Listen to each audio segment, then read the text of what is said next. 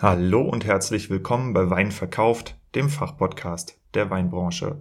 Heute spreche ich mit Maggie Schauner. Sie kommt vom Weingut von der Tann und betreibt nebenbei auch noch die Druck- und Grafikwerkstatt und äh, sie macht auch Social Media Beratung für Weingüter. Und wir sprechen zusammen über Instagram, Social Media, Content Strategien zum selbermachen für Weingüter.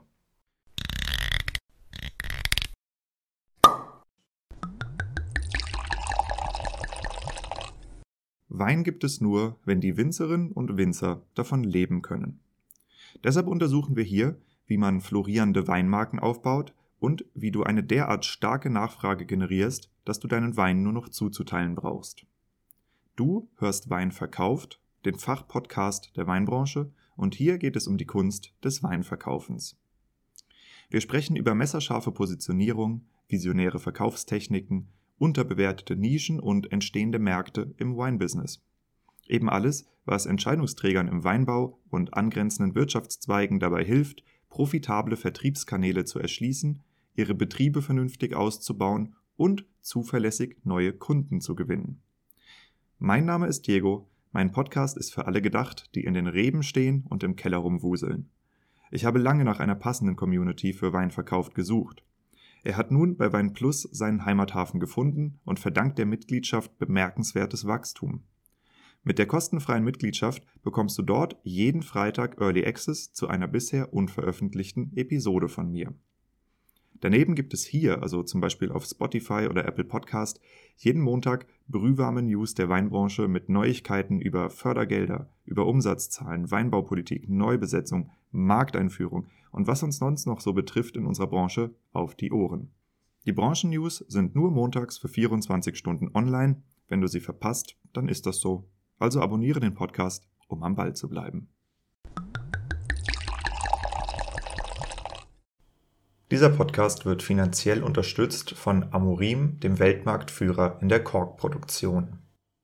Korken sind und bleiben das Verschlussmittel der Wahl für hochqualitative Weine. Und zwar nicht nur aus Kundensicht, sondern auch in Zeiten wie diesen, wo wir weltweite Lieferkettenengpässe haben und viele Verschlusssysteme eben gar nicht mehr so gut hergestellt werden können, weil die Lieferketten im Moment blockiert sind, zusammenbrechen wegen Krieg, wegen irgendwelchen Logistikschwierigkeiten. Äh, da zeigt sich eben genau die Stärke des Korkens, weil er wird hier in unserem Kontinent hergestellt. Und solltest du darüber nachdenken, wieder auf Korken zu wechseln oder bessere Korken einzusetzen, dann ist es wohl eine ganz gute Idee, dich mal an Amorin zu wenden.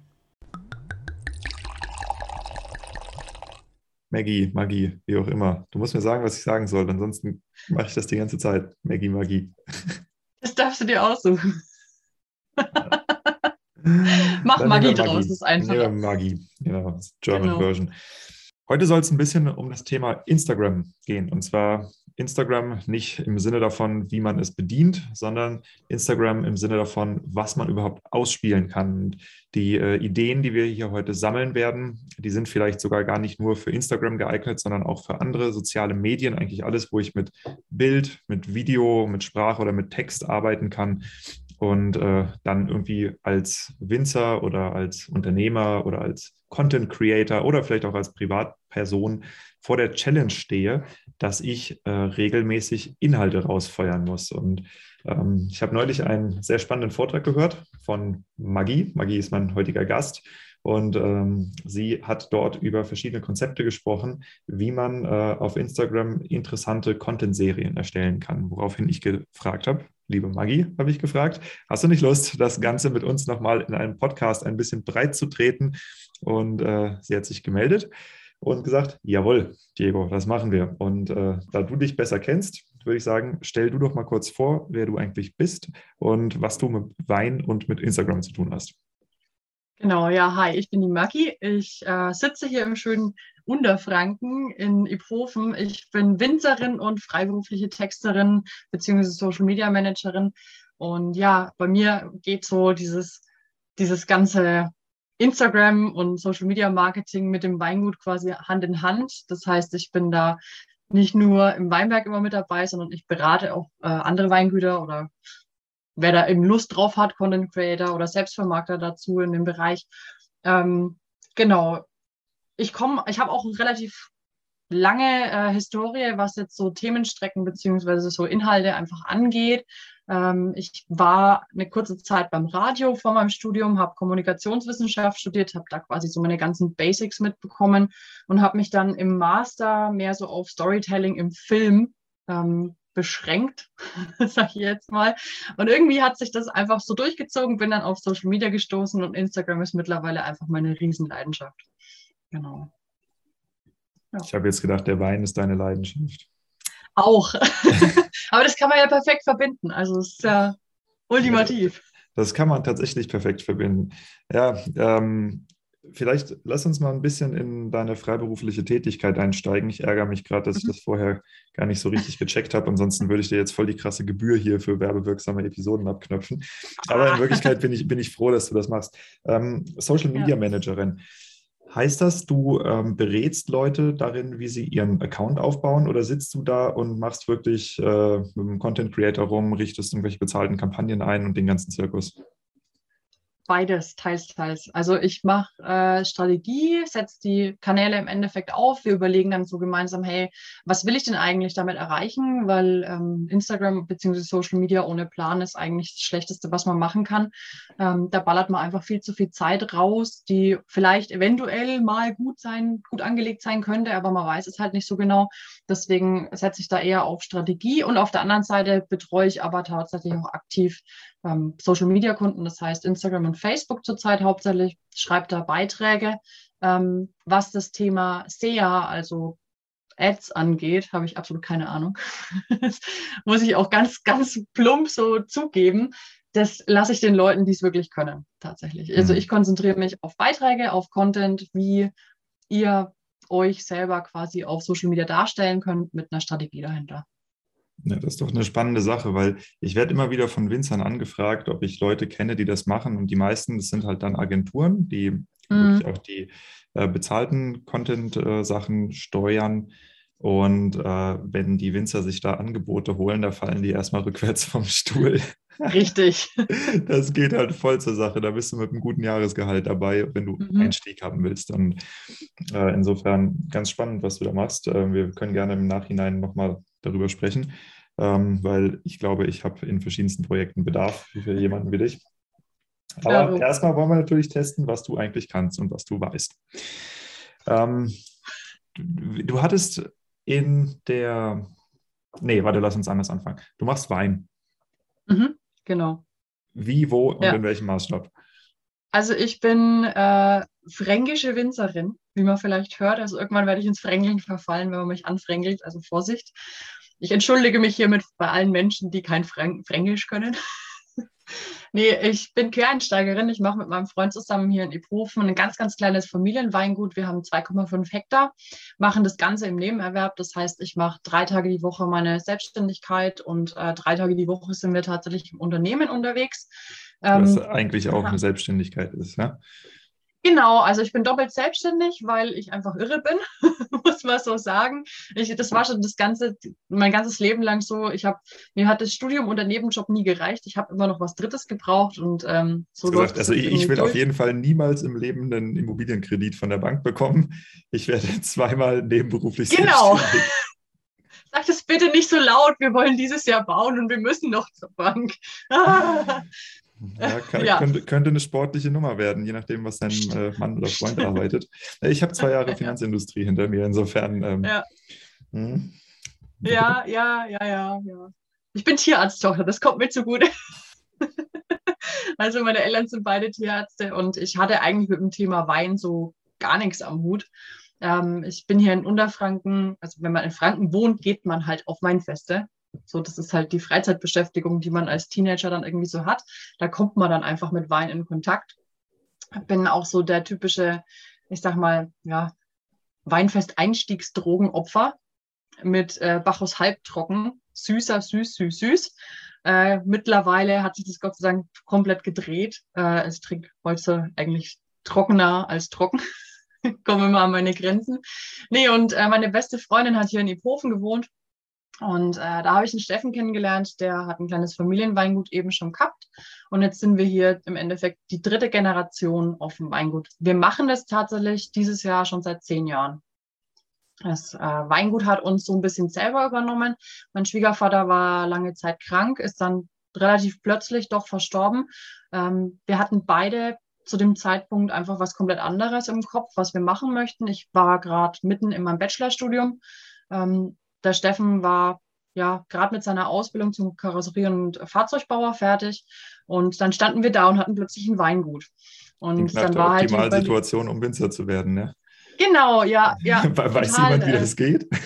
Mit so, mit so krass gefährlichem Halbwissen. Also so, ja, ich weiß schon, also ich, ich weiß schon, wie man Pflanzenschutz macht, aber so was ich da eigentlich tue, habe ich keine Ahnung, war Steffens Antwort irgendwann mal. Und äh, dann haben wir uns aber echt bewusst dafür entschieden, nee, wir machen das jetzt. Äh, Steffen, zwei Wochen ohne Weinberge kann ich niemandem empfehlen. Ähm, ist bei mir mittlerweile genauso. Also wenn ich mal über einen längeren Zeitraum nicht in meine Weinberge kann, dann irgendwie fehlt was ganz Großes bei mir in meinem Leben dann. Und ja, wir haben uns da so reingewurschtelt.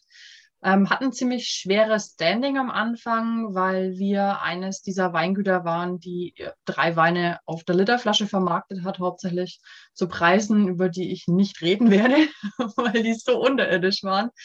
Und wir haben dann eigentlich so eine 180-Grad-Drehung hingelegt. Wir haben relativ viele Rebsorten für so ein kleines Weingut.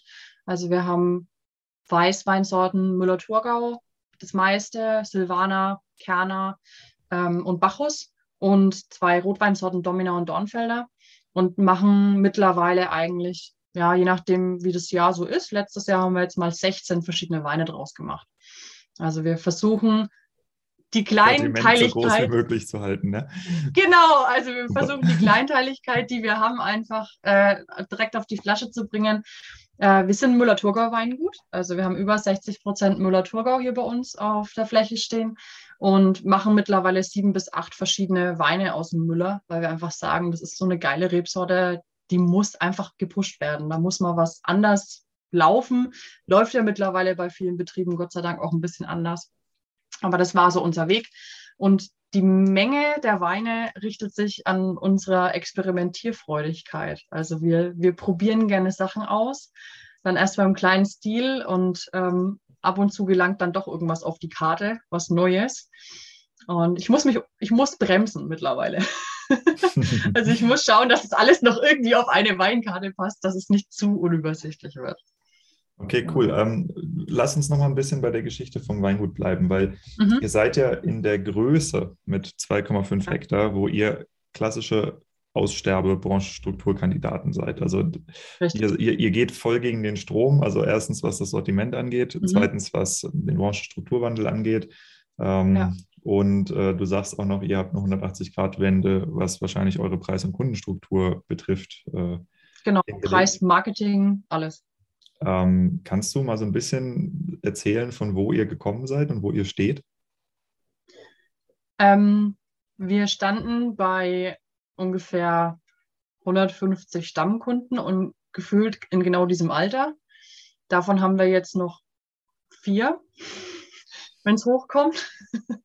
ähm, so blöd wie das klingt, der klassische Fall, die sind alle weggestorben und ähm, haben das Ganze jetzt ziemlich gedreht. Also ich, ich spreche es jetzt aus, Unser, unsere Literflasche hat früher 2011 haben wir es übernommen, nee, doch 2012 haben wir es übernommen, 2009 war die letzte Preisliste, die ich gefunden habe, mit äh, 3,20 Euro. Ähm, wir das haben jetzt niedrig, niedrig. Das ist, das ist mehr als nur niedrig. Ähm, gab kein Marketing bei uns. Also es gab es einfach nicht. Unser Marketing okay. war das Schild, das da unten an der Straße stand. Das war das Marketing.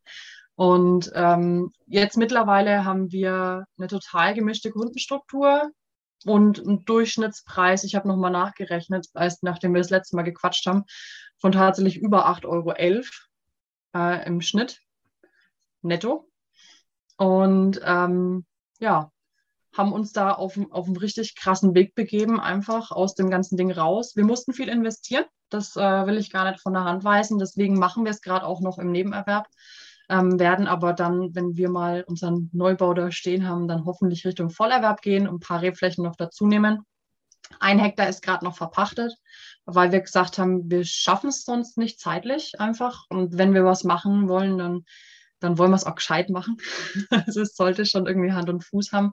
Und da sind 2,5 Hektar stemmbarer, sage ich jetzt mal. Aber ah, warte, warte, ihr habt 3,5 Hektar und genau, verkauft, ja, bewirtschaftet selber zweieinhalb. Genau, ja. Ah, okay. Und äh, mhm. wenn du jetzt sagst, ihr wollt das auf Vollerwerb ummünzen, habt ihr denn die Kunden dafür? Oder einfach nur ja. den Plan? Also das heißt, ihr, äh, ihr, seid im Moment eher ausverkauft als. Ja, also okay. gerade konkret, wir füllen morgen ab. Das erste Mal dieses Jahr, gerade konkret sind wir wirklich ausverkauft. Ich hatte dieses Jahr, ähm, ich weiß nicht, ob es die Freude ist oder nicht, ich glaube eher nicht, äh, mal die Möglichkeit, das Flaschenlager durchzusaugen, ohne alles rausräumen zu müssen. Also es ist, ähm, wir hatten letztes Jahr auch noch 2020 eine ziemlich bescheidene Ernte. Also wir hatten 80 Prozent weniger dank äh, wundervollen Frostnächten. Und ähm, ja, wir, wir, mittlerweile sind wir eigentlich mit den Sommerweinen Ende August ausverkauft. Die drei also Flaschen gehen dann schnell weg, ne? ja, genau. Wenn es nur drei wären. Ne? Nein, aber das, das funktioniert schon und wir möchten neu bauen mit einer Vinothek und einem Weincafé, weil wir hier in Ipofen sehr touristisch geprägt sind. Das heißt, wir schaffen uns dann einfach noch ein zweites Standbein mit dazu und dann bin ich eigentlich schon der Überzeugung, dass es funktionieren kann, das in Vollerwerb zu machen. Langfristig. Was für Tourismus ist das? Ähm, wir haben Tagestourismus. Ähm, wir liegen mit Ipofen direkt zwischen Würzburg und Nürnberg, direkt an der Bahnlinie auch noch. Wir sind ein Mittelalterstädtchen und wir haben echt einen, einen krassen Durchlauf an Touristen ähm, hier in nicht nur mittlerweile im Sommer, sondern die Saison zieht sich eigentlich ab jetzt. Jetzt sind so die ersten richtig schönen Tage ähm, bis in November rein. Das merken wir hier auch am Hof. Ich mache Weinproben und Führungen ähm, und die sind eigentlich komplett ausgebucht. Also bis Juni ist bei uns schon Deckel drauf. Ja. Das ist eine ziemliche Jackpot-Situation. Ähm, Total. Ja. Total. Ja. Cool, ne? Äh, spannend, spannend. Und als ihr die, das Weingut übernommen habt, was mhm. habt ihr euch da gesagt und was habt ihr für Schritte eingeleitet? Also habt ihr erstmal irgendwie die Preise hochgezogen oder habt ihr gesagt, nee, wir müssen erstmal den Außenauftritt aufpolieren oder wir müssen die Weinqualität verändern oder alles auf einmal oder wie genau? Ähm, wir haben versucht, an mehreren Stellschrauben gleichzeitig zu schrauben. Ähm, es war allerdings nicht so einfach, wie sich unterm Strich dann eigentlich gezeigt oder jetzt sich anhört, sage ich mal so. Weil natürlich du kämpfst dann irgendwie gegen oder du gefühlt kämpfst du gegen deine Kunden an. Ähm, wenn man Kunden hat, die bei 10 Cent das Motzen anfangen, ich glaube, da, das kennen viele, ähm, da das frustriert irgendwann einfach enorm. Und dann haben wir dann, nachdem wir einfach gesehen haben, es funktioniert so nicht mit nur Preis anheben, haben wir dann wirklich auch das Marketing, das Etikettendesign komplett umgestellt, unser ganzes, unsere ganze Corporate Identity, unsere Webseite, die noch von 2005 war. Ähm, die war wunderschön. Kannst du äh, haben vorstellen, wir dann, ja. abartig, ich weiß gar nicht, wer sowas wirklich erstellt hat irgendwann mal. Ja, wahrscheinlich ähm, ist es auch teuer. Ja, natürlich. Ja, natürlich. Nee, und da haben wir dann gesagt, okay, wir, wir müssen es einfach mutiger umdrehen, als wir dann effektiv gedacht haben. Äh, meine Schwiegermutter war zu dem Zeitpunkt noch mit im Betrieb drinnen. Das hat sich mittlerweile geändert, weil es einfach nicht mehr zusammengepasst hat. Sie hat sich damit nicht identifizieren können und ähm, ja, dann haben wir den Schritt, sind wir den Schritt gegangen zu sagen, wir machen es nur noch zu zweit. Und ähm, ja. Ihr seid den Schritt gegangen oder sie ist den Schritt gegangen? Äh, zusammen. Wir haben uns dann an den Tisch gesetzt und haben drüber geredet. Ähm, und ja, weil man hat es auch an den Verkaufszahlen gesehen. Also immer wenn sie quasi verkauft hat, war da deutlich weniger gestanden, weil sie es halt nicht, sie hat das, was wir machen wollten, nicht verstanden. Mhm. Also sie, sie häng, hing an ihrer Literflasche, die kicken wir dieses Jahr aus dem Sortiment dann. Hervorragende ähm, Idee. Absolut. Ja, klar. Und da natürlich äh, Schnappatmung des Todes in der älteren Generation. Ja, natürlich. Schnappatmung ja. des Todes und zu sagen, hey, wir füllen nicht mehr alles auf den Boxbeutel, ist die nächste Schnappatmung des Todes. Ähm, und das hat einfach nicht mehr funktioniert, nicht mehr gepasst. Und dann haben wir gesagt, nee, dann, dann nehmen wir sie raus. Sie hat auch von sich aus dann gesagt, sie möchte das eigentlich dann nicht mehr. Und ähm, ja, dann haben wir, ich weiß gar nicht, vor sechs oder sieben Jahren mittlerweile mit Instagram angefangen und Facebook. das so langsam hochzuziehen. Und da hat man dann gemerkt, okay, da erreichst du andere Leute allein schon mit dem Preissegment, weil die dich vorher nicht kannten. Ähm, dann natürlich mit unserer touristischen Struktur, die wir, mit der wir hier unglaublich verwöhnt sind, muss man wirklich sagen, im Vergleich zu anderen Weinregionen. Ähm, ja, klar, wenn du Laufkundschaft hast, das ist. Genau, da kannst du natürlich dann mit anderen, genau, mit anderen Sachen einsteigen. Ähm, hier bei uns im Ort gibt es auch immer viele Weinevents, an denen man einfach als Winzer irgendwie teilnehmen kann. Wir haben im Frühjahr normalerweise die Feinschmeckermesse oder dann Weinfreundschaften hier zum Beispiel, wo man sich dann einfach präsentieren kann. Und das haben wir halt genutzt. Das hat super viel Arbeit gekostet und super, super viel Nerven, unterm Strich auch echt viel Geld. Wir haben dann den Keller komplett umstrukturiert. Der Riesenvorteil ist, dass der Steffen mittlerweile in einer Firma für Kellereiartikel arbeitet. Also da fällt mal ein Tank vom LKW Zweifelsfall.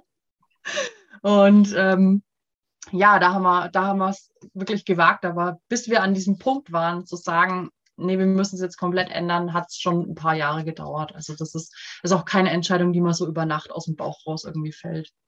Ja, ja auf gar keinen Fall. Ja, cool. Vielen Dank. Also das äh, spannende Geschichte und ich hoffe, dass es für euch sich auf jeden Fall positiv entwickelt, aber das klingt nach einer sehr, sehr guten Situation. Ähm, wenn ihr jetzt zu den jungen Wilden, also nicht dem Winzerverein, sondern äh, mhm. so von der Mentalität im Ort gehört. Mhm. Äh, habt ihr mit Neid zu tun? Nee, bei uns im Ort nicht. Also wir sind hier bei uns 22 selbstvermarktende Winzer in Epofen. Und in der, in der Generation meinem Schwiegervater war es schon so eher so ein bisschen mehr in Richtung Ellenbogenmentalität.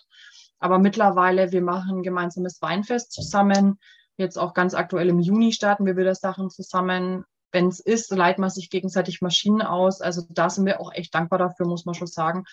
Ähm, wir in die Profen haben aber so viele unterschiedliche Winzer und ähm, da hat, da ist auch, ja, da findet jeder Kunde irgendwas. Und wenn man dann sagt, hey, die Rebsorte habe ich nicht im Angebot, dann schicke ich ihn halt zum nächsten, weil ich weiß, da schmeckt's.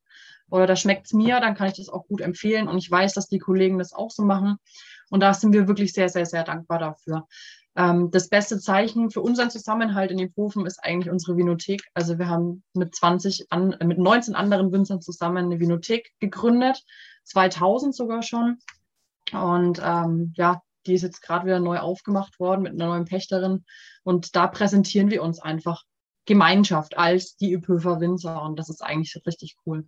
Ja, ja klar. Und äh, ein Ort, der als Weinort so brummt und so lebt und eben auch so viel unterschiedliche Sachen zu bieten hat, der ist natürlich auch in seiner Gesamtheit attraktiv. Ne? Also das heißt, ihr, ihr, profitiert alle von dem Netzwerkeffekt, der da entsteht. Okay, so, und jetzt denken alle, Diego, hör auf zu fragen, Instagram. So, lass mal das Thema wechseln jetzt. Ähm, vielleicht magst du noch mal ein bisschen einen Überblick geben über das Thema deines Vortrags beim Online Summit was wir zusammen mhm. gegeben haben. Und für diejenigen, die keine Ahnung haben, die äh, Franziska Hübsch von Weinfimmel und Juliane Bettinger, Bettinger, Bettinger, ich glaube, ich spreche es richtig aus, von Seosun, die organisieren einmal im Jahr zusammen ein Weinmarketing Summit. Und das diesjährige, das hat jetzt schon stattgefunden unter dem Titel Trends und Tipps für Winzerinnen. Und dort habe ich deinen Vortrag gehört. Und äh, vielleicht magst du mhm. uns den einmal hier kurz umreißen. Ja, also im Endeffekt habe ich darüber gesprochen, dass wir ja alle im Winzertum das Problem haben, wir haben zwar unglaublich viele Themen, die wir quasi zeigen können, weil wir ja jeden Tag was machen. Also wir sind nicht wie andere Unternehmen, dass wir sagen müssen, wir suchen unsere Themen, versuchen uns irgendwas aus den Fingern zu saugen, sondern wir machen ja das, was wir tagtäglich machen und das bringen wir gerne auf Social Media, machen ja auch ganz viele Kollegen schon. Und dann ist aber meiner Erfahrung nach, äh, auch meiner persönlichen Erfahrung nach, immer das Problem, man geht da ohne, ohne Plan ran und ohne Regelmäßigkeit vor allen Dingen. Also, dass man sich mal nicht grob überlegt, hey, was mache ich denn, wie mache ich es denn? Äh, mein, mein Lieblingsspruch von einem Kunden von mir tatsächlich war, ja, ich, keine Ahnung, wann ich das poste. Ich schaue halt abends auf dem Sofa mal so meine, meine Bildergalerie durch und, und mache halt mal irgendwas. Womit er ja schon und, weiter ist als viele andere. Richtig. also, das ist schon, schon gut, ne? Aber ja, Und äh, da, das habe ich so zum, zum Anlass genommen, zu sagen, hey, was kann ich denn als Winzer machen, um für mich selber auch äh, den Stress rauszunehmen und so ein bisschen Regelmäßigkeit auf meine Kanäle zu bringen, weil wenn man auf Social Media unterwegs ist, fordern die Plattformen das ja vom Algorithmus her auch schon ein, dass man einfach regelmäßig postet, weil man dann einfach besser ausgespielt wird ähm, mehr Leute erreichen kann, wenn man es gut macht. Und ja, da bin ich, äh, ich habe in der Agentur auch noch gearbeitet zwischenzeitlich und da bin ich äh, mit einer Kollegin schon drauf gekommen, so Themenstrecken zu basteln. Also wie so Mini, Mini-Themenserien im Endeffekt, so Miniserien, ähm, wie man die Leute einfach abholen kann. Und im Weinbau ergibt sich da unglaublich viel. Ich hatte ähm, drei Praxisbeispiele dabei ähm, unter anderem uns.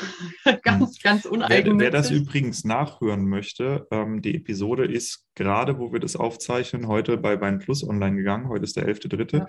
Äh, ist die Weinverkauft-Episode 66 und sollte in dem Moment, wo wir das hier ausspielen, wahrscheinlich auch schon auf Spotify sein. Also WV66. Ja. Da findet ihr den Vortrag ab Minute 26 und 10 Sekunden.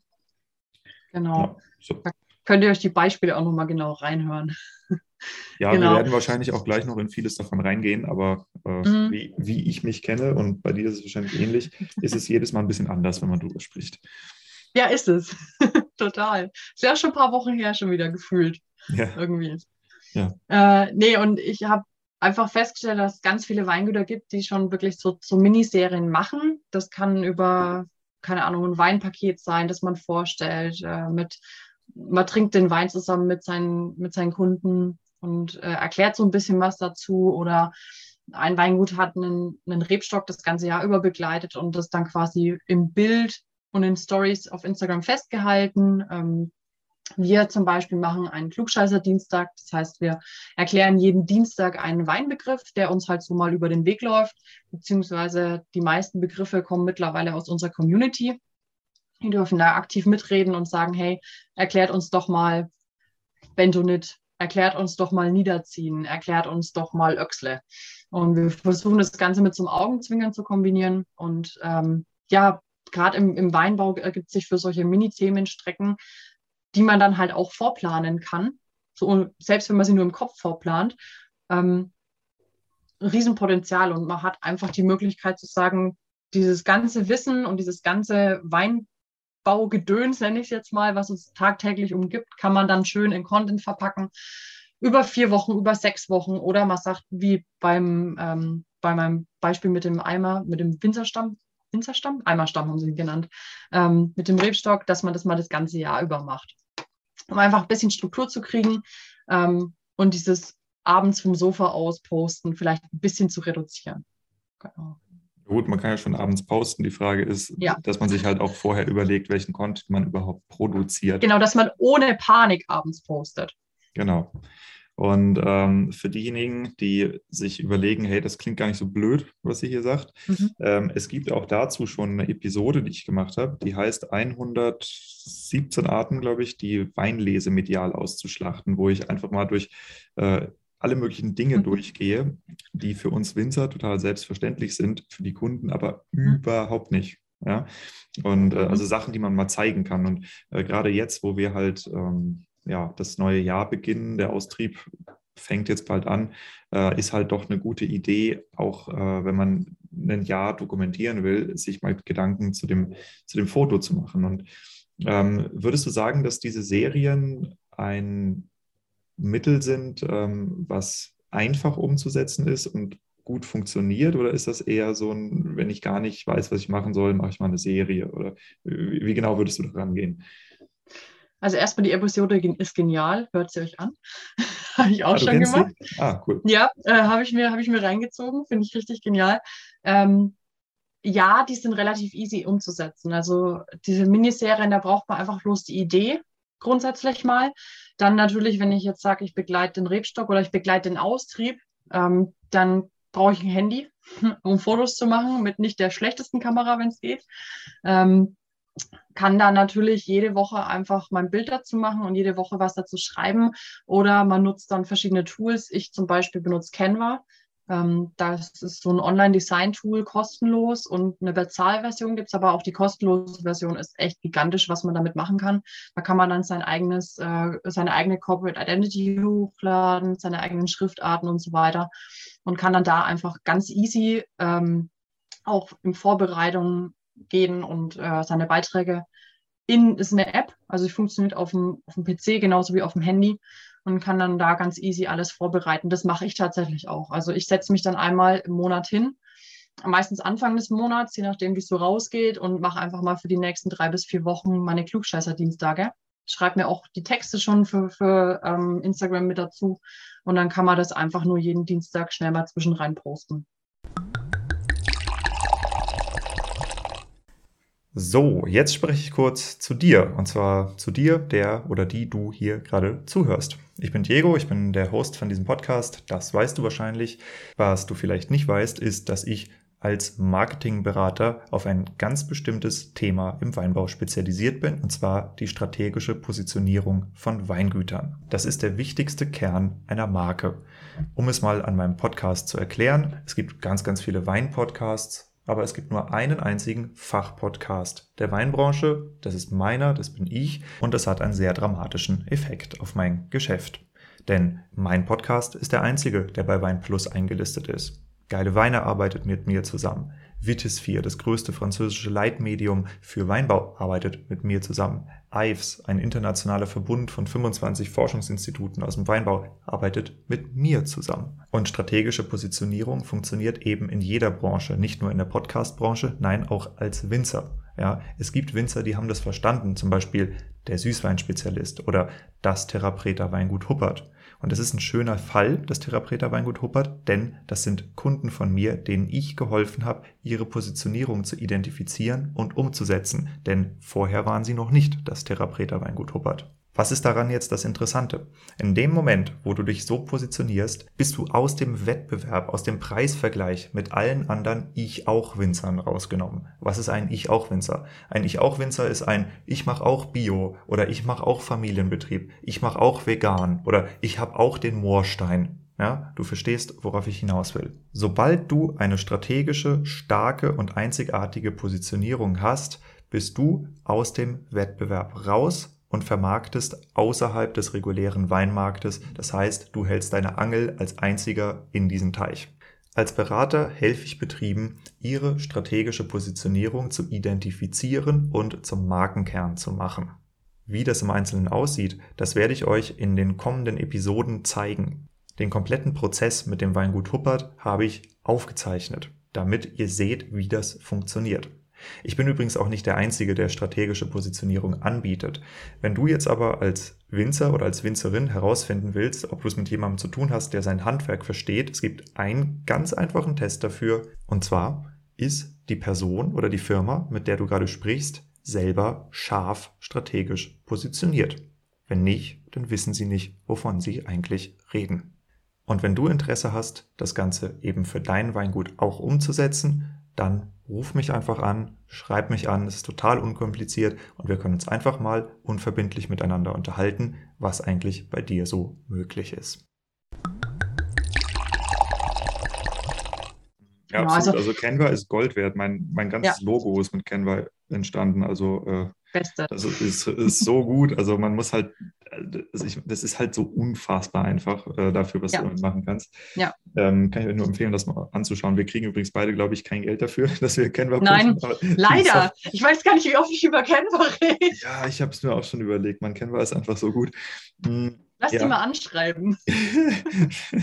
ja, stimmt. Können wir machen. Ähm, ja, wir sind im Wesentlichen bei dem, was du gerade erzählt hast, glaube ich, bei dem Thema eines Redaktionskalenders, wenn ich das da so ein bisschen raushöre. Kann das sein? Ja, also zumindest, äh, ich, ich bin kein Fan von diesen festgeschriebenen Redaktionskalender in furchtbaren Excel-Tabellen. Also das, das mag ich nicht, weil es auch unpraktisch ist für uns. Also das haben wir nicht dabei. Ähm, sondern diese Miniserien ähm, sind so, so ein ja, wie, wie soll man es sagen, am blödsten so ein Redaktionskalender im Hinterkopf. Also, dass man mal sagt, okay, ich, ich lege mir einen Tag fest. Und wenn ich jetzt zum Beispiel die Weinpakete habe und sage, ich springe auf diesen Hashtag Wine Wednesday zum Beispiel auf, dann habe ich ja meinen Mittwoch schon festgelegt. dann weiß ich, ich habe sechs Weinflaschen in diesem Paket drin, sechs verschiedene Weine und kann dann für jeden Mittwoch, entweder ich mache das an dem Tag direkt oder ich produziere das halt vor und spiele es dann aus. Ähm, und habe einfach da so einen Redaktionsplan im Hintergrund. Und wir Menschen sind ja auch Gewohnheitstiere. Das heißt, wenn wir Sachen einfach regelmäßig öfters machen, dann geht es so in Fleisch und Blut über. Ähm, Menschen, die joggen, kennen das. Wenn man dann mal nicht mehr joggen geht, da gehöre ich dazu, dann, dann breche ich schon fast in Panik aus. Ähm, und da sind diese, diese Miniserien einfach echt eine coole Art, das so Redaktionsplan low irgendwie reinzubasteln, würde ich jetzt mal ja, sagen. Zumindest nimmt man die Komplexität raus, dass man sich jedes Mal genau. was ausdenken muss. Ja. Und äh, unser menschliches Gehirn ist ja schon so ein bisschen so geschaltet, dass du, wenn du weißt, was du heute machen musst, dann ist es wahrscheinlicher, als wenn du es dir erst überlegen musst. Richtig. Ähm, okay, Hashtag Wine Wednesday. Ähm, mhm. ich, hab, ich weiß, dass es das gibt. Ähm, aus deiner eigenen Erfahrung, wenn viele Winzer das parallel nutzen, und ich mich damit einschalte, habe ich dadurch mhm. einen Traffic-Vorteil oder einen Traffic-Nachteil? Also ich meine, es ist was Regelmäßiges, wo ich mitmachen ja. kann, aber tauche ich überhaupt auf? Ähm, das kommt auf dein Ziel drauf an, würde ich mal. Also ob es ein Vorteil oder ein Nachteil ist, finde ich, kommt auf dein Ziel drauf an. Wenn du sagst, du machst das, um mit deiner Community jetzt direkt in Verbindung zu kommen und nutzt diesen Hashtag einfach noch, um vielleicht außerhalb noch zwei, drei mehr Leute zu erreichen, dann ist ja dein primäres Ziel eher, ich will mit meiner Community in Austausch treten und dann ist mir die Reichweite nicht ganz so wichtig, sage ich jetzt mal. Also die Reichweite außerhalb meiner Community. Ähm, wenn ich natürlich das dann clever kombiniere mit anderen Hashtags vielleicht, bei Instagram kann man ja mittlerweile auch Hashtags abonnieren, ähm, dann sehe ich da schon ein, ein Potenzial drinnen, auch einfach eine größere Reichweite zu generieren. Also, und es muss ja nichts Schlechtes sein, sage ich jetzt mal, wenn das mehrere Winzer machen. Man kann ja dann zum Beispiel auch sagen, wir, wir machen jetzt einfach mal eine Kooperation zum Wine Wednesday. Man könnte zum Beispiel sagen, fällt mir jetzt gerade so ein, wir sind, wir sind vier Winzer, wir tauschen die Weine mal durch und dann postet quasi jeder vom Kollegen am Mittwoch irgendwas anderes und macht da gleich mal eine, wieder eine Miniserie draus. Jetzt weiß ich, was ich mit meinen, mit meinen nächsten Kollegen mache. Cool, ja, das gefällt mir. Das ist ein bisschen wie diese äh, Swapwine-Idee, die ich entwickelt habe. Genau, ja. Ja, kenne ich. Ja. Genau, das, da geht es auch darum, dass Winzer sich gegenseitig empfehlen. Und ich glaube, das ist das stärkste Marketing, was du machen kannst. Weil wenn, ja. wenn deine Kunden wissen, die Weine, die die Maggie macht, Maggie macht, die schmecken ihr und die schmecken mir und sie empfiehlt was anderes, was ihr auch schmeckt, mhm. dann ist die Wahrscheinlichkeit relativ hoch, dass das in der mhm. Preis-Leistung ziemlich gut ist. Genau, ja. Äh, das kann eigentlich, also das ist stärker, als wenn ein Sommelier was empfiehlt, würde ich sagen. Ja. Also kommt ein bisschen auf die Zielgruppe an, klar, aber unter Direktkunden gibt es nichts Besseres. Ja, also wir haben das aktiv erlebt, was das beim Kunden macht. Äh, wir haben Online-Weinproben ah. gemacht und machen auch immer noch. Und äh, arbeiten da mit zwei, zwei, drei Kollegen zusammen. Mit einem haben wir immer parallel quasi zusammen Weinproben angeboten. Oder wenn wir halt voll waren von den Weinproben her, habe ich die weitergeschoben das, das macht unheimlich viel im Kopf vom Kunden, wenn ein Winzer einen anderen Winzer empfiehlt. Das, mhm. pff, also das ist gigantisch. Was da, ich habe dann Mails zurückbekommen. Äh, hey, ja, total cool, dass du uns weiterempfohlen hast. Es war so ein schöner Tag. Also Wochen, Wochen später nach dem Termin, ähm, dass die dann überhaupt nochmal dran gedacht haben, hey, ich schreibe ihr jetzt nochmal, weil sie mich damals empfohlen hat. Also es, oder weiterempfohlen hat. Das ist wirklich ausprobieren, unbedingt. Ja. Hm. ja Nur gemeinsam zeigt, sind wir stark. Das sowieso. Aber ähm, ja. das, das zeigt ja auch, dass ihr euch dadurch überhaupt keinen Schaden zufügt. Null. Null. Hm. Ja, das haben wir, wir tatsächlich haben, wir auch festgestellt. Also mit, mit Swapwine. Ähm, wir hm. haben also da, da geht es ja darum, dass die Winzer sich in den Newslettern gegenseitig empfehlen und halt sagen, mhm. hey, wenn bei mir nichts dabei ist, schau mal bei dem Winzer. Mhm. Und äh, wir haben äh, erstens gesehen, die Newsletter performen genauso wie vorher, also vom Umsatz. Und je nachdem, wie der aufgebaut ist, hast du 10 bis 30 Prozent der Leute, die das lesen, die auf das andere Weingut draufklicken. Und das ist mhm. natürlich ziemlich cool. Ne? Und wenn die, also wenn, wenn man als Winzer sowas auf verschiedenen Ebenen, ne, sei das mit mhm. Newsletter, sei das mit äh, Stories, sei das mit ähm, ja, was ihr da jetzt gemacht habt, Online-Weinproben, ne? Äh, mhm. oder halt auch direkt vor Ort. Ne? Dass man halt Mhm. Laufkundschaft sagt, hey, wenn Sie noch irgendwo anders hingehen wollen, das, das, das und das sind Mhm. gute Weingüter. Ja, das Ja. ist der Hammer, wenn man das etabliert kriegt, weil dadurch wird die Reichweite halt mit einem riesigen Ruck nach oben katapultiert. Wenn man das Ja, Adidas, Adidas oder Nike würden das niemals machen. Mal drüber nachdenken. Adidas, Nike, die würden das nicht machen. So. Warum Ja, nicht? gut, ja, okay. Die, die prügeln sich auch um Marktführerschaft. Wir, ja, Das ist Gott sei Dank nicht mehr so in meinem Bereich, ja. ich nehme an, dass, dass du auch Probleme hättest, äh, Egon Müller davon zu überzeugen, dass er dich empfiehlt. Ja, Wahrscheinlich. ja. kommt drauf Ja. an. Stimmt. Kommt auf den Wein drauf an. Hat, warum, hat das schon mal jemand versucht? Keine Ahnung. Müssen wir mal testen, ja. Okay, ähm, cool, nee, aber super, super Idee und das ist äh, das Marketing der Zukunft, weil also von so Netzwerken, wo Leute zusammenarbeiten, die drauf sind, drauf seid, drauf sind wie ihr, Ja. hervorragend. Also damit kann man auch Ja. mit als mehrere kleine Weingüter entwickelst du auf einmal eine Reichweitenstärke, die Mhm. da können die Großen überhaupt nicht mitmachen. Das ist enorm. Macht ja auch viel mehr Spaß. Es macht Total. einfach viel mehr Spaß. Und das merken die Leute auch. Egal, ob, ob man das auf Instagram, auf Facebook oder im realen Leben macht. Das macht einfach viel, viel mehr Spaß. Und immer dann, wenn, wenn man dahinter steht, das merke ich auch jedes Mal auf Instagram, immer dann, wenn ich, wenn ich schon übelst Bock an dem Thema habe und es gut aufbereitet, dann haben meine Follower auch da übelst Bock drauf. Ja, absolut. Und es entspricht auch der moderneren Art des Weinkonsums, ne? dass die Mhm. Leute eben nicht mehr bei einem Weingut kaufen. Und wenn du das dann aber, also so in der Idee schaffst, dass die, die, du die Kunden durch den gleichen Kreis Winzer Mhm. durchzirkulierst, ja, dann können Mhm. die immer bei einem anderen Weingut kaufen und kommen aber doch wieder zurück irgendwann. Und äh. Ja. da brachst du halt einfach nur mehr. Die können aber, jedes Weingut kann ja mehr Leute einschweißen in so einen Zirkel. Ne? Und dann Mhm. ähm, das, ich, ich glaube sehr, dass also Winzer, die das kapieren, dass die äh, auf jeden Fall besser fahren als Winzer, die sich dagegen Ja. sträuben. Ich habe noch so ein paar andere Fragen und zwar ähm, das Thema Follower sammeln. Also die Reichweite bei Instagram ist ja mittlerweile sehr eingeschränkt. Also du kriegst, Mhm. kriegst nicht mehr so viel natürliche Reichweite, weil der äh, das Verhältnis von Angebot, Content zu Nachfrage, Content eigentlich fast schon ins Negative gekippt ist. Also jeder Ja. postet den ganzen Tag. Das heißt, Instagram muss die einzelnen Posts nicht mehr so hart pushen, um genug Genau. Content zu haben. Damit ist es natürlich schwieriger, Follower zu sammeln. Mhm.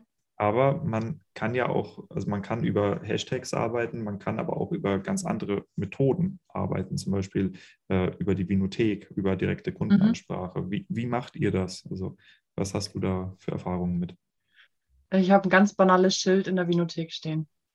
Hey, wir sind, hey, wenn ihr mehr zu unserem Alltag erfahren wollt, folgt uns auf Instagram, unseren Instagram-Handle hingepackt. Ähm, das unterschätzen ganz, ganz viele. Also wir haben, unsere Vinothek ist so aufgebaut, du kommst rein, es sind Weinregale da, es ist eine Theke da und es sind die Tische da, wo wir unsere Weinprobe machen. Und ich werde oder ich muss jedes Mal, wenn quasi jemand sagt, ihr will den und den Wein haben, ähm, muss ich zum Zusammenpacken rausgehen. Dann Also es ist es den Leuten kurz langweilig. dann ist den Leuten kurz langweilig, genau. Deswegen sehen meine Weinregale cool aus. Und äh, diese, dieser Hinweis steht direkt auf der Tafel, wo ich auch mein Weinangebot stehen habe. Und du glaubst gar nicht, wie viele Leute, wenn ich zurückkomme, das Handy in der Hand haben. Das, ist- das ist richtig cool. Und ähm, die folgen uns dann oder drücken mal auf Folgen und dann kannst du auch selber einfach darauf hinweisen. Gerade wenn es jüngere Generation ist, sage ich das auch immer. Wenn wir Weinproben haben, dann, und die machen sowieso schon Fotos, dann bin ich, weil ich von meiner Art her auch so ein bisschen dreist unterwegs bin, sage ich, ja, dann verteckt euch, verteckt uns doch mal wenigstens, wenn ihr schon hier Fotos von meiner geilen Location macht. ähm, das, das bringt unheimlich viel, weil dann, ey, oh, ihr seid auch auf Instagram, ja, cool. Und dann erzähl mal, was ihr so macht. Und Warte, warte, ja, warte. In dem. Moment, wo sie Fotos machen, oder sagst du denen auch, Ja. wenn, wenn ihr die Flaschen öffnet oder so? Ähm, also funktioniert das auch mit viel Zeit dazwischen? Ja, ja. Es kommt auf die Gruppe ein bisschen drauf an. Also da muss man ein bisschen Gespür dafür haben, wann es passend ist. Es soll ja auch nicht so sein, so Zettel ins Gesicht gedrückt, hier, das ist mein Instagram-Name, folgt uns gefälligst. Also es muss schon irgendwie mit drin sein, ja. Hm. Und auf dem, ich habe es jetzt überlegt, auf die Flaschen zu packen mit. tatsächlich. Also, dass ich einen Instagram-Handle mit auf die Flaschen packe. Ähm, bis jetzt sträubt sich Steffen ein bisschen so. so ein kleines bisschen. Warum? Aber auf Flyern und auf allem Werbematerial, sonst ist es auch mit drauf, ja. Was spricht denn dagegen? Frage ich mich auch. Ja gut, im Grund wird es ergeben. Was spricht denn aus seiner Meinung? Frag ihn mal. Nein, er findet es unschön. Er, sieht, er findet, es sieht nicht gut aus. Ja. ja, gut. Ich finde da eine Lösung. Ja, glaube, glaub, das ist ein lösbares Problem. Ich finde da eine Lösung. Okay. Ähm, ich finde, also ja. das, was du gesagt hast, das finde ich sehr smart, ähm, dass man mhm. ein bisschen mit Langeweile arbeitet und dem Kunden was ja. zu tun gibt, indem man ihm die Möglichkeit gibt, den, den eigenen Social Media Account auszuchecken. Hm, ein, oh. ein, gleiches Mittel, was ich immer propagiere bei Winzern, ist halt die Infos auf die Innentür der, der Toilette. Ja, ja, ja klar. So blöd das ist, aber da haben die Leute Zeit. Ja. Ja, das funktioniert bei uns nicht. Da ist die Toilette gegen die Wand, wobei da kann ich ja gegen die Wand machen.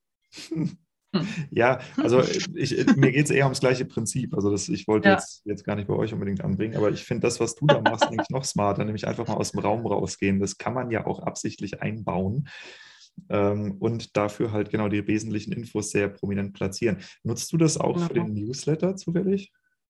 Oder hast du äh, ich, ich hatte einen Newsletter und dann kam die DSGVO und dann hatten wir, dann war es ein bisschen nervig und dann habe ich mich nicht mehr damit beschäftigt und ärgere mich tierisch deswegen und ähm, bin gerade dabei, den Newsletter wieder ähm, zum Leben zu erwecken. Hm. Also ich glaube, die, äh, die gleiche Taktik tatsächlich würde auch mit dem Newsletter funktionieren, wenn du das, das prominent in der Vinothek äh, platzierst.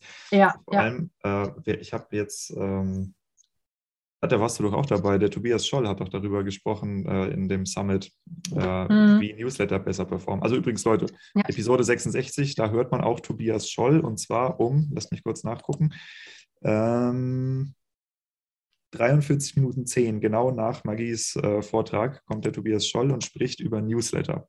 Und ähm, selbst wenn man jetzt keinen Weinbau online benutzen möchte oder benutzt oder wie auch immer, ist völlig egal, sondern es geht da um eine Studie, ähm, wo die Newsletter ausgewertet haben mit einem, ich glaube, das war eine Masterarbeit oder so aus Geisenheim, äh, und gefunden haben, äh, zu welchen Uhrzeiten die sich am besten ähm, ausspielen, welche Inhalte am wichtigsten sind, äh, um die Conversion hochzutreiben, prozentual und über Tausende und Abertausende von äh, Newslettern haben die das ausgewertet. Das ist ganz, ganz spannend, was sie da gefunden haben. Ja, auf jeden Fall. Das war mein ähm, Tritt in den Arsch.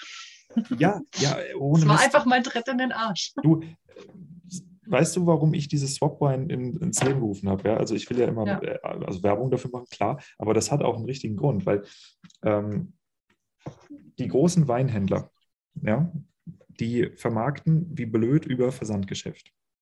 Mhm. Die Mathematik dahinter, die ist so einfach, aber so effektiv die haben alle weit, weit, weit über 100.000 äh, Adressen. Ne? Also wir reden da eher Richtung halbe mhm. Million, ganze Million, so, äh, was die an Kundendaten haben. Aber wenn du mal mit 100.000 Leuten rechnest und du hast eine Conversion von einem Prozent, das heißt, du schickst 100.000 Newsletter raus und ein Prozent kauft, ja, was jetzt für reguläres Online-Marketing ganz gut ist, für Winzer ist es spektakulär schlecht. Ja, also wer 1% mhm. Conversion hat, der hat es übelst nicht drauf. Also da muss man sich schon anstrengen, um so eine schlechte Conversion hinzukriegen. Und äh, wenn du mit einem Prozent Conversion arbeitest, bei 100.000 Reichweite, einem Warenkorb von whatever, 60 Euro, ja, dann hast du mit einem Newsletter 60.000 Euro Umsatz gemacht und die feuern das dreimal die Woche raus. So. Ja. Und da ist die Welt relativ in Ordnung. Und das Gleiche, das kriegt man als Winzer viel, viel besser hin im kleinen Maßstab. Mhm. Aber ähm, man ist halt zu klein. Ne? Und mhm. äh, daher die Idee, dass wir Winzer uns gegenseitig hin und her zirkulieren. Wenn du ein Weingut hast mit 2000 Leuten im Durchschnitt äh, und jeden Monat tauscht untereinander, ne, dann hast du innerhalb von einem Jahr bis zu 24.000 Newsletter-Empfängeradressen mhm. drin gewesen und machst halt Direktverkäufe jedes Mal, wenn einer kauft, ohne ja. Händlermargen und so. Das ist verrückt. Äh, wenn man, wenn man, wenn man diese, diese Art von Netzwerkökonomie mal versteht, das ist absolut irre, was du da machen kannst. Ähm, Richtig, ja. Ja, aber ich will jetzt nicht die ganze Zeit nur Swap-Einwerbung machen. Wir treffen immer ab, kann das sein? so cool. Ja, es funktioniert einfach gut. Das ist, das ist verrückt. Ähm, die, die Gewinnung von Followern, ähm, mhm. direkte Ansprache. Ja, mhm. also das funktioniert sehr gut. Wie machst du das? Wie ja. würde das bei dir klingen? Ähm, also meinst du jetzt in der Weinprobe? Ja. Oder wie? Ja, ja. Ja, wenn die, wenn die das Handy rausholen und einen Boomerang von Wein machen, dann sage ich halt, oder in ihrem Weinglas sagen, dann sage ich halt, hey, ähm, wollt ihr noch ein Bild mit euch allen drauf? Und dann könnt ihr das ja auch mit uns vertaggen. Also wir haben einen Hashtag, äh, We Love Müller, also wie Herzchen Müller. Sag ich, den sage ich immer mit dazu und natürlich unseren, ähm, unseren Instagram-Namen. Und äh, ja, das funktioniert dann auch. Also, Wichtig dass du auch ist, aktiv ein Bild von denen machst. Genau. Teil ja. des oder wir machen ein Selfie zusammen oder sowas. Ja. Ja.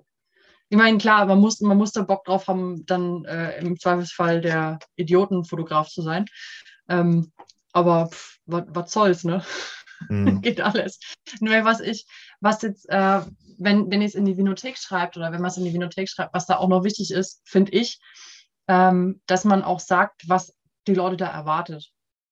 Also ja, nicht nur hier, hier ist hier mein Instagram, Batsch hingebappt, sondern also wirklich zu sagen, hey, pass auf, hier kriegt ihr Einblicke in unseren Winzeralltag oder hier, keine Ahnung, jeden Mittwoch probieren wir einen Wein zusammen. Irgendwie sowas.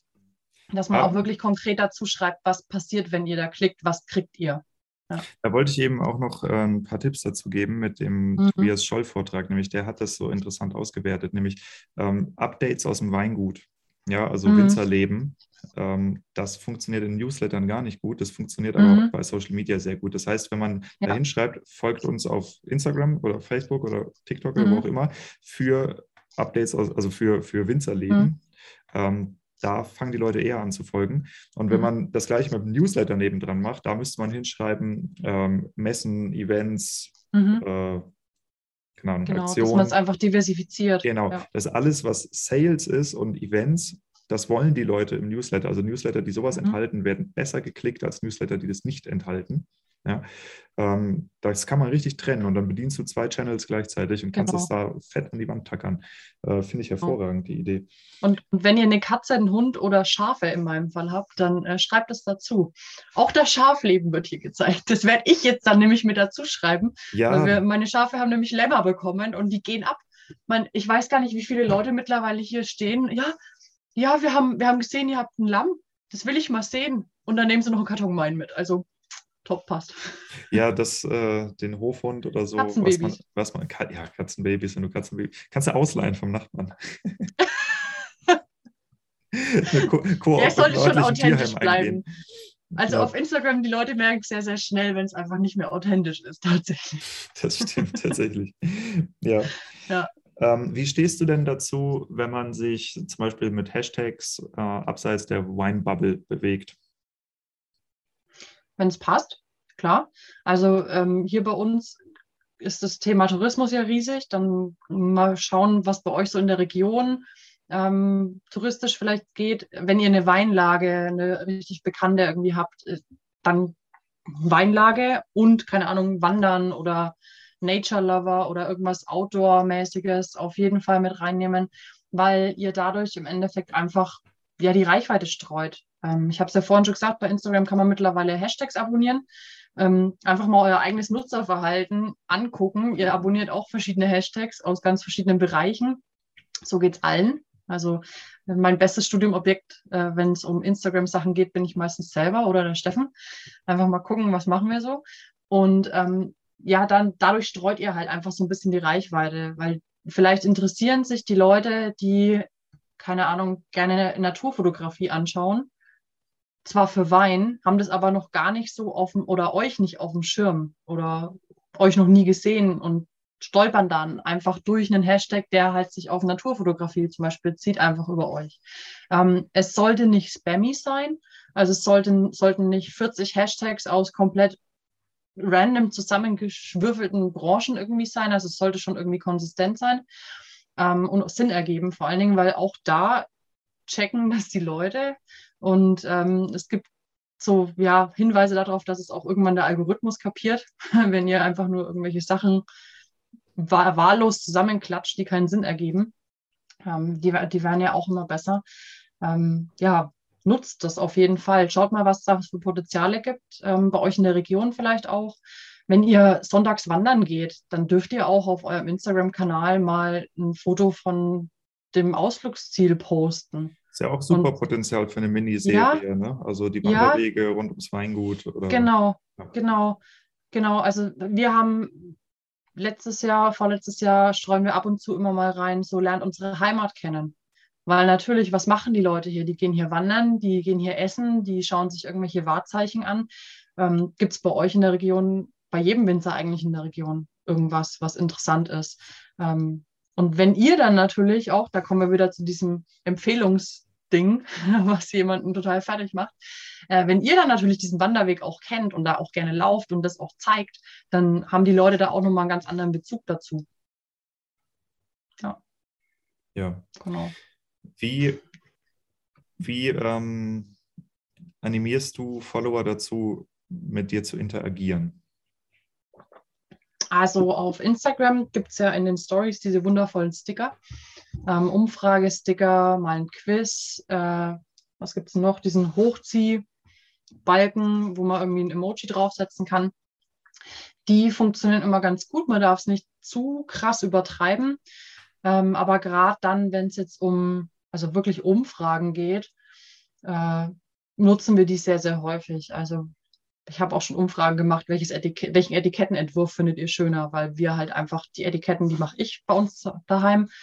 Ähm, die mache ich komplett selber und dann ist es auch manchmal für mich eine Hilfe, einfach zu fragen, hey, was gefällt euch denn eigentlich am besten? Und dann einfach Umfrage mit, mit zwei verschiedenen Auswahlmöglichkeiten, was immer super gut funktioniert, wenn man eine Arbeit im Weinberg gezeigt hat in der Woche, keine Ahnung, niederziehen und dann einfach mal ein paar Tage später, wenn ihr vielleicht dieselbe Arbeit nochmal macht, weil ich meine, wir ziehen ja nicht nur einen Tag nieder, das dauert ja ein bisschen, äh, wenn ihr dann zum Beispiel einfach die, die ich habe einen Beli-Binder, wenn ihr den in die Kamera haltet und einen Quiz draus macht, wisst ihr noch, für was es ist und dann auch gerne mal mit dem Augenzwinkern da rangehen. Ähm, meine Lieblingsquizzes sind immer die, die, oder die Lieblingsquizze meiner Community und meine auch, sind immer die, wenn ich Steffen bei irgendeiner Arbeit zeige und ähm, dann so Sachen wie Schlepper fahren, wenn er äh, nachts Rebholz häckselt, dann steht halt bei mir drinnen, weil dann der, warum macht er das nachts? Warum? Weil der Boden befahrbar ist, ähm, weil es halt Frost gab,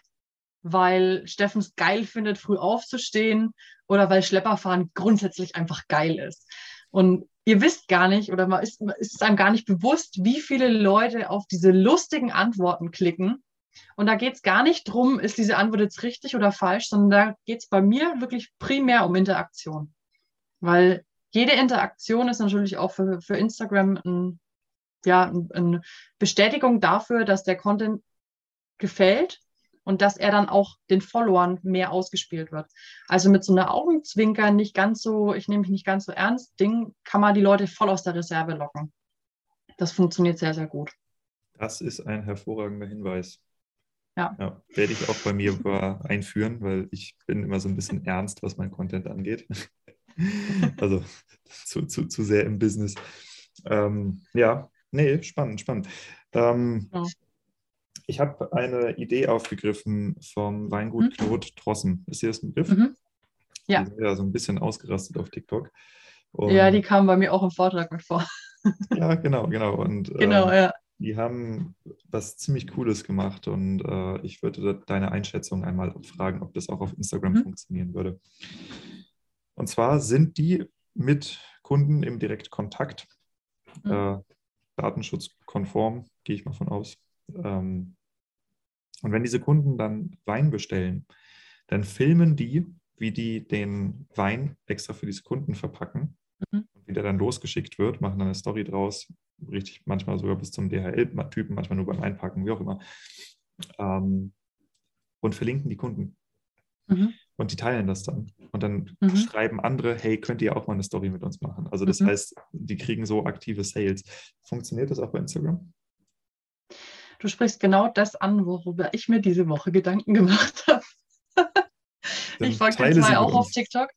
Und äh, dieser, dieser Trend ist äh, tatsächlich in der Handmade-Branche auf TikTok extrem riesig. Also es ist echt krass, ähm, was da vor den Augen der Leute quasi verpackt wird. Und es ist so banal. Es ist einfach nur Flaschen in den Karton reingepackt und es ist so genial gleichzeitig. Ähm, ich glaube, dass das bei Instagram auch funktioniert. Also warum nicht? Warum wirklich testen? nicht? Ich werde es testen, ja. Okay, cool. Wenn du Erfahrung damit hast, dann lass uns nochmal ein, ein, Instagram Live dazu machen. Ja. Mm, ja. ja. aus einem Instagram Live mit mir generierst du hundertprozentig keine einzigen Flaschenverkauf, weil mir fast nur Winzer zuhören. Wobei, wobei okay. Winzer sind tatsächlich ganz gute Weinkunden, habe ich mir sagen lassen. Die geben äh, ja, ja, unterschätzt es man nicht. Ich habe da im Flaschenlager eine Palette stehen. Ach krass, ja, ja, stimmt. Okay. Ja, gut, okay, okay, dann, dann machen wir das anders. Du kriegst wahrscheinlich keine regelmäßigen Kunden daraus, sondern äh, Interessekäufe, ja. Wobei hier hören auch eine Menge Händler und Sommeliers zu. Also es, es ist nicht ganz ohne tatsächlich. Nee, das würde mich drauf, sehr, ist sehr egal, du hast mich schon überzeugt. ja, nein, ich finde es auch einfach, ich finde es super spannend, das Thema, weil als ich das gesehen habe, ja. habe ich auch gedacht, Mann, das ist doch so offensichtlich und so genial, aber man ja. muss halt einfach mal drauf kommen. Ja, ja das, das, das ist, ist wirklich, wenn, sorry, wenn du auf, wenn du auf, wenn du TikTok aufmachst und ich, ähm, ich habe Englisch auch mit studiert, deswegen bin ich viel im englischsprachigen Bereich auch einfach mit unterwegs. Und ähm, da sind es diese ganzen Soap-Business, äh, Handmade, Trullis, Entschuldigung für den Ausdruck. Also diese ganzen, diese ganzen äh, Seifen, also Seifenherstellerinnen, so Manufakturen im Endeffekt, die machen genau das. Also daher ha, habe ich es auch kennengelernt und ich finde es richtig genial, weil, weil du, du zeigst dem Kunden, dass er, also du, du bringst ihm Wertschätzung entgegen irgendwo. Also dass du auch sagst, hey, ich nehme mir auch die Zeit, das zu filmen, wie ich das für dich einpacke. Und ähm, ja, wie du gesagt hast, du animierst dann auch Leute dazu, das dann auch einzufordern. Ich weiß nicht, ob das voll nach hinten losgeht, wenn man dann 100 Pakete hat und 100, äh, 100 Sachen filmen muss. Keine Ahnung, aber ich würde es auf jeden Fall ausprobieren, ja. Ja gut, ich sag mal so, das ist ja ein Luxusproblem, ne? Richtig. Also. ist dann ja. so ein Zeitluxusproblem, ja. Absolut. Ja. Ich suche gerade was nebenher. Ah ja, genau hier, ich habe es gefunden. Hm, vor allem, ähm, wenn man sowas machen will, also äh, den Leuten so das Gefühl geben will, hey, dein, deine Bestellung ist was ganz Besonderes, ähm, da gibt es so eine spektakuläre E-Mail von der Website CD Baby. Ich weiß nicht, äh, mhm. äh, ob die bekannt ist. Das ist äh, so ein Typ, Derek Sivers, der hat irgendwann äh, so eine Art hm, Print-on-Demand-Service für CDs für unbekannte mhm. Bands gemacht und ist damit ziemlich groß geworden in den USA. Und wenn du da eine CD bestellt hast, dann äh, kam dann ein Text, ich lese den mal vor, der ist ganz witzig. Thank you for your order with CD Baby. Your CD has been gently taken from our CD Baby shelves with sterilized, contamination-free gloves and placed onto a satin pillow. A team of 50 employees inspected your CD and polished it to make sure it was in the best possible condition before mailing. Our packaging specialist from Japan lit a candle and a hush. Oh, warte, jetzt kommt noch Pop-up. and a hush fell over the crowd as he put your CD into the finest gold lined box that money can buy. We all had a wonderful celebration afterwards, and the whole party marched down the street to the post office where the entire town of Portland waved Bon Voyage to your package. On its way to you in our private CD baby jet on this day, Friday, June 6th. I hope you had a wonderful time shopping at CD Baby. We sure did. Your picture is on our wall as customer of the year. We are all exhausted, but can't wait for you to come back to cdbaby.com. Thank you once again, Derek Sivers, President CD Baby. The little store with the best new independent music. Ist halt geil, ne? Geil. Damit ist er groß geworden. Mit dieser E-Mail. Es ist so, es ist so over the top. Das dass ist jeder so checkt, dass es over the top witzig. ist. Ja. War geil, ja. ja. Und ich glaube, wenn man dieses, ähm, ich verpack dein, äh, ich verpack deine Weinflaschen, wenn man das so richtig krass zelebriert, ja, mit, wie kann man das machen? Mit einer Wunderkerze oder man kann halt mal, keine Ahnung, eine Schaumweinflasche aufschießen oder so halt. Ne? Einfach, einfach so feiern, dass die Bestellung reingekommen ist. Wenn man das da noch rein integriert, ähm, dann wollen Leute das auch haben. Das ist der gleiche Effekt, wie wenn du äh, zum Beispiel äh, für die Winzer, die eine Straußwirtschaft betreiben oder, äh, ja, mhm. oder eine Gastronomie du musst einfach, wenn du richtig den teuersten Wein vertickern willst auf der Karte, dann nimmst du extra große Rotweingläser, so richtig so Melonen, ja, und die, die mitten im Tisch äh, in der Mitte sitzen, wo alle das sehen, die bekommen dann ein Tablett mit den ganz großen Gläsern. Und dann fangen die Kunden außenrum zu fragen, was die da eigentlich bestellt haben. Und dann kannst du denen natürlich sagen, dass das der teuerste Rotwein ist. Und äh, das wollen andere Menschen dann auch. Ja? Also das ja. ist einfach Neid. nur Neid, genau, Neid um die Neid. tolle Präsentation. Ja? Geil. Ja. Ja, nee, ich ja. glaube, das kann man extrem gut einsetzen und in Foto und Video äh, eben auch ja. richtig, richtig gut äh, ja, auf jeden Fall. darstellen. Ja. Ja, auf jeden Fall. Ich schreibe ich schreib so Karten in meinen, also ich, ich schreibe per Hand äh, handschriftliche Grußbotschaften tatsächlich in meine Weinpakete mit rein. Also es ist auch sowas, das Wertschätzung irgendwie. Und da tatsächlich äh, habe ich auch Leute, die das dann posten, wenn sie ihr Paket bekommen. Das ist auch geil. Ja gut, das, da wird jetzt ein anderer Winzer sagen, ja, kannst du machen, solange du zweieinhalb Hektar ja. vermarktest. Richtig. Ja. Habe ich mir schon anhören dürfen. Na, Christian, wenn du das hörst. ähm, aber, aber, und das muss man auch sagen, ähm, zum Beispiel, ein Gegenbeispiel, sehr großes Weingut, also für die Gegend, äh, der mhm. Margaretenhof Weber in Eil, mhm. Nikolaus Weber, mit dem habe ich auch ein paar Interviews schon gemacht. Da bekommst du jedes Mal eine Karte. Dieses Paket wurde verpackt von und dann mhm. hat er da Hand unterschrieben. Und äh, er und die ganzen Kollegen und Kolleginnen im Betrieb, die das machen, die haben einen riesigen Stapel von Karten, die die einmal durchsignieren. Und mhm. dann hast du das zumindest ansatzweise. Ja, weil das ja. kann, dann, ja. kann dann jeder reinlegen. Ja, ja. ja. Ähm, das ist schon cool, sowas, ja. Ja, auf jeden Fall. Das, das macht das Ganze sehr individuell und sehr persönlich und äh, ist halt eine Kundenbindungsmaßnahme, die extrem gut funktioniert. Ähm, genau. Ich wollte noch ein Thema anreißen und zwar Gewinnspiele. Hast du damit mhm. Erfahrungen und wenn ja, welche? Ja, haben wir auch mal gemacht. ähm, okay, das klingt jetzt total ich, überzeugt. Ich, ich, ich weiß immer nicht, ob ich es geil finde oder ob ich es voll furchtbar finde, weil das generiert natürlich Reichweite, gerade wenn du es so mit Hashtags verbindest. Ähm, wenn du aber dann siehst, wie viele Bots da drauf reagieren oder viele Menschen, die irgendwie, wo du das Gefühl hast, ey, die machen einfach bei jedem Gewinnspiel mit, das es irgendwo gibt. Die sind garantiert in 100.000 E-Mail-Listen drin, genau deswegen, weil sie täglich 100 Antworten machen oder sowas. Ähm, das passiert dann bei Instagram manchmal auch. Da weiß ich immer nicht, ob ich das gut finde oder nicht, weil ich, also ich glaube, ich, ich bin sehr, ich denke sehr Community-basiert, ähm, weil ich eher sage, ich will mit so einem Gewinnspiel mein, meiner Community irgendwie was Gutes tun, anstatt 100.000 andere rauszuziehen. Äh, Deswegen haben wir mittlerweile, äh, machen wir das sehr, sehr selten Gewinnspiele. Also wenn, wenn man es einsetzt, wenn ihr da Bock drauf habt, dann macht es nicht bitte zu oft. Also nicht, nicht einmal im Monat gefühlt. Das ist, glaube ich, ein bisschen too much. Ähm, ja, also es generiert Reichweite, ja. Das ist, das darf man nicht von der Hand weisen irgendwo. Aber die Überlegung ist halt immer, was für ein Ziel habe ich da, habe ich damit? Also will ich damit jetzt 100.000 Leute erreichen oder will ich den Leuten, die mir wichtig sind, jetzt als Kunden oder ja, als Community will ich denen was Gutes tun, denke ich jetzt mal. Das ist so zweischneidig irgendwie. Also ich, ich, ich habe immer so ein blödes Gefühl bei Gewinnspielen. Ich weiß auch nicht warum. Hm. Ich habe auch überlegt, ob ich mal Gewinnspiele mache. Also mhm. äh, zum Beispiel, keine Ahnung, eine Felko-Schere oder ein paar Spritzdüsen oder ja. so Sachen.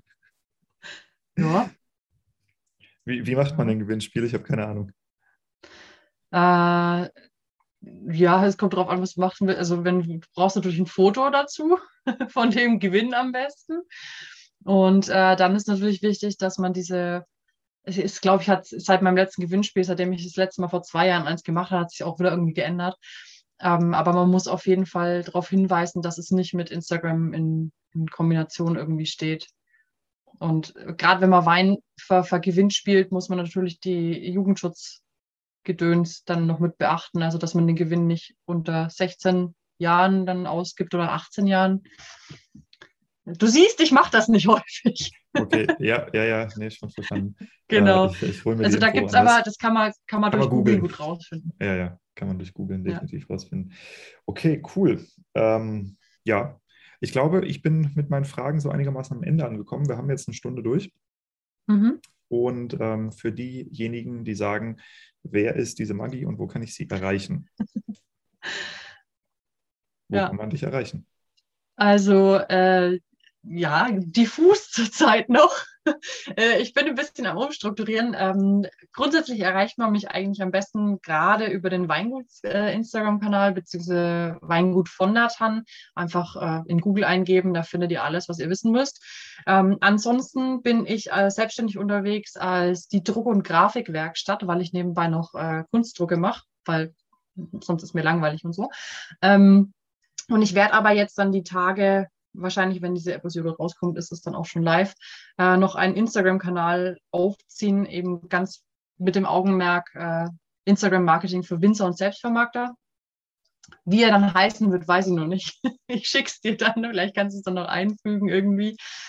Ähm, genau, so erreicht ihr mich eigentlich am allerbesten. Von der Tanne, wie die Tanne, nur ohne E. Genau, wie die Tanne ohne E. Genau. Super. Maggie, ich danke dir und entlasse dich jetzt ins jo. Wochenende. Hat mich sehr gefreut. Ja, zum Füllen, ne? Ja, Winzerwoche. Ich muss jetzt noch halt. Essen für meine Helfer kochen für morgen. Ja, ja. Nee, aber immerhin gibt es dann neuen Wein. Das ist schön. Was füllt ihr? Äh, wir füllen äh, Efachmüller, äh, unseren Sonnenschein, unseren Sommerwein. Ähm, was füllen wir noch? Bacchus und Kerner, einen schönen trockenen. Und irgendwas fällt dem Steffen garantiert noch ein, was er zwischen reinschieben muss. Hervorragend. Dann würde ich sagen, liebe Grüße. Und äh, wenn jo. ich das nächste Mal in Iphofen bin, wo ich auch noch nie war tatsächlich, dann Schande. werde ich auf jeden Fall. Schande mal, über dich. Ja, total. Ich schäme mich auch gerade richtig, das zu sagen. Aber dann werde ich auf jeden Fall mal vorbeikommen und gucken, was ihr da so fabriziert in eurem Keller. Sehr gerne. Sehr, sehr ja. gerne. Dann vielen Dank ja. für deine Zeit. Ja, vielen Dank, dass ich da war. Sehr cool. Das Wichtigste, was man mitnehmen kann, ist der einfach mal machen Ansatz. Ähm, ich finde es sehr cool, wie Maggie sich Gedanken macht darüber, welche Storylines man aufbauen kann, welche Serien man aufbauen kann und auch die ähm, Gespräche, die wir über zum Beispiel das Weingut Knot Trossen geführt haben. Ja, also mit diesem Inboxing statt Unboxing-Videos. Ähm, das sind alles Sachen, die man als Winzer extrem leicht reproduzieren kann ja, und die man nutzen kann, um einfach mehr Content rauszufeuern. Denn in Wirklichkeit ist es heutzutage so, wer regelmäßig postet, gewinnt. Nicht wer einmal im Monat das schönste Foto postet.